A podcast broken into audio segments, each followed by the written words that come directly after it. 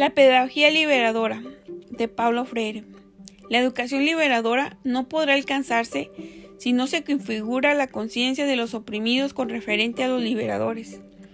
Es imposible pensar que en la clase dominante configure una pedagogía para liberarlos.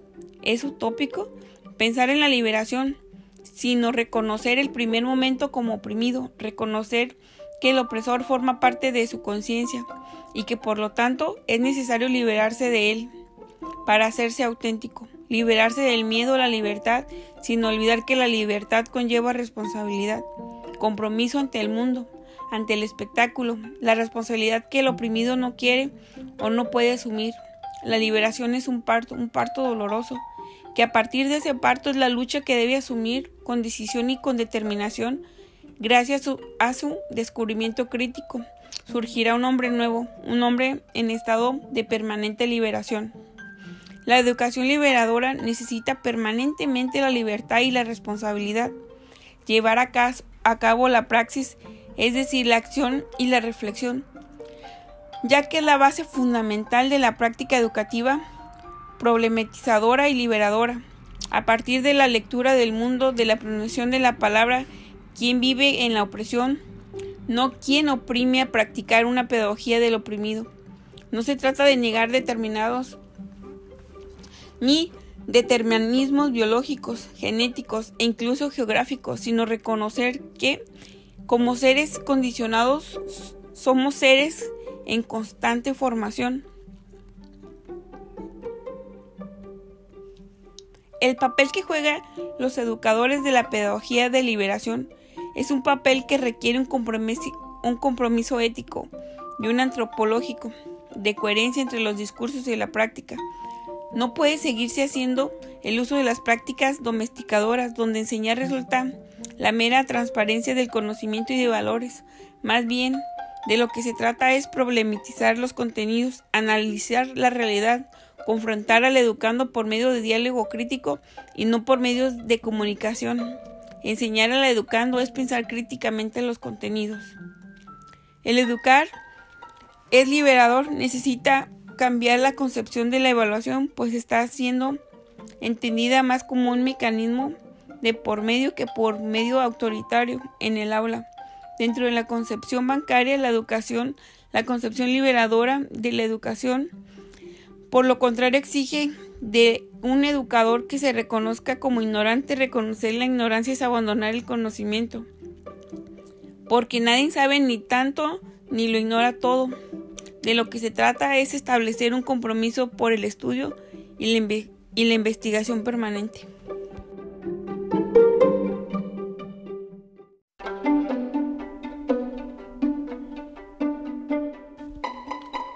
La pedagogía liberadora de Paulo Freire.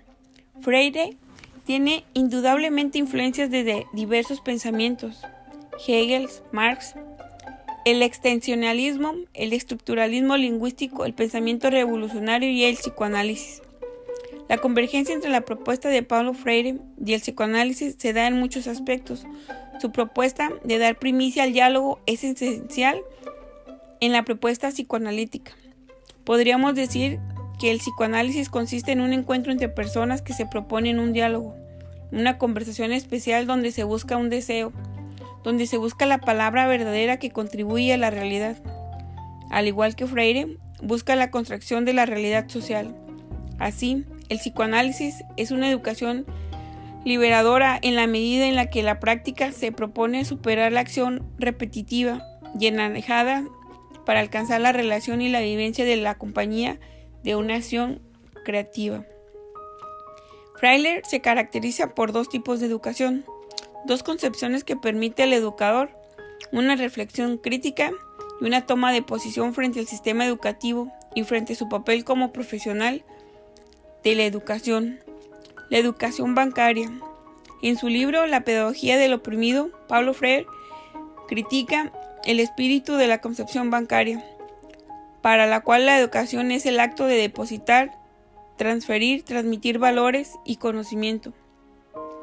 Al reflejar la sociedad opresora, siendo una dimensión de la cultura del silencio, la educación bancaria mantiene y estimula la dictomía educador educandos, entre el que sabe y el que no sabe, entre el quien narra y transmite un saber y quien lo memoriza, entre quien ostenta el poder, la autoridad y quien se somete a ella. La educación bancaria. Todo gira alrededor del maestro. Es el protagonista principal de la educación, eminentemente vertical. El educador impone las reglas, establecido una relación opresor oprimido en la realidad social. El educando se adapta al orden establecido. Se da como una invasión cultural, ya que el educador quien sabe y escoge los contenidos a tratar. La educación liberadora. Frente a la educación bancaria, cuyo propósito es la domesticación social. Pablo Freire propone la educación liberadora, la misma que debe comenzar por la supervisión de la contradicción del educador educando. Sujetos al intercomunicado, junto aprenden, junto buscan y, construyen un conocimiento en la medida que se sienten que tienen un compromiso para hacerlo con la libertad y la capacidad de crítica. Se trata de una educación que siendo no autoritaria es directiva, como lo expresa Freire, en donde el maestro es el mismo estudiante y el estudiante es simultáneamente el maestro. La naturaleza de sus conocimientos es lo que difiere. Sin embargo, la educación involucra un acto de reconocer, no la mera transmisión de datos. De esta manera, los maestros y los estudiantes comparten un mismo estatus, construido conjuntamente en un diálogo pedagógico que se caracteriza por la horizontalidad de sus relaciones.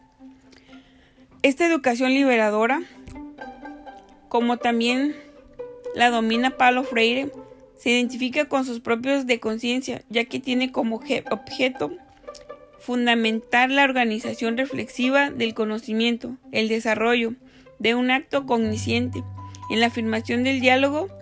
De esta manera el educador no solo es el que educa, sino que el que da al par para que eduque es educado con el diálogo y con el educando.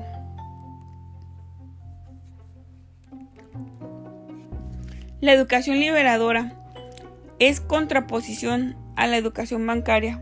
Se sustenta en que se desmasifique la realidad considerándola como tal sin ocultar aspectos de la misma. Promueve el diálogo a través de la palabra, como lo fundamenta para realizar un acto. Despierta la creatividad y la crítica reflexiva del educando. Refuerza el carácter histórico del hombre. Promueve el cambio, la lucha. Fortalece el humanismo y la capacidad para dar respuesta a los desafíos de la realidad. Este tipo de educación surge entonces sobre todo en estos tiempos de conflicto, incertidumbre y globalización como una alternativa. Quizá si no hay un cambio de actitud mental en los docentes para la transformación e innovación del proceso educativo en la búsqueda de la formación integral del sujeto. Gracias por escucharnos y síguenos en nuestra cuenta.